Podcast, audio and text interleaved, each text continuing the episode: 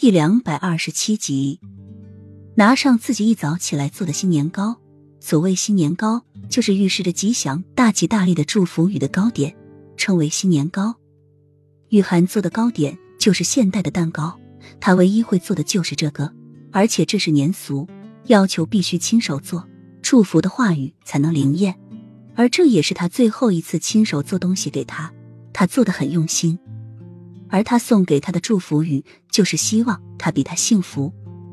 梅妃也早早的起了床，将自己做的糕点送到齐盛瑞的嘴边。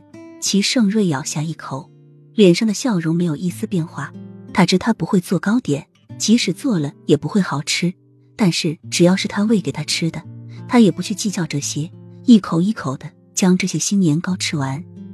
道了一句：“好吃。”本宫吃了你的新年糕，必定会事事如愿。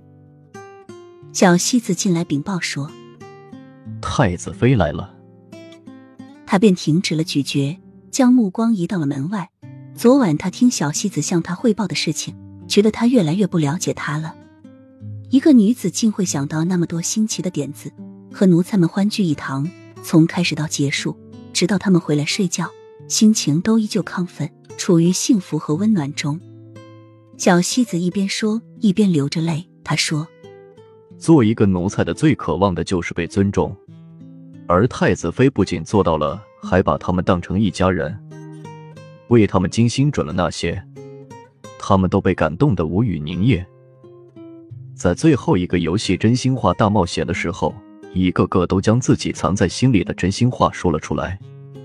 那时候全场安静极了，大家都安静的听着。”然后一起流泪，一起安慰，然后抱在一起痛哭。他问：“太子妃的真心话是什么？”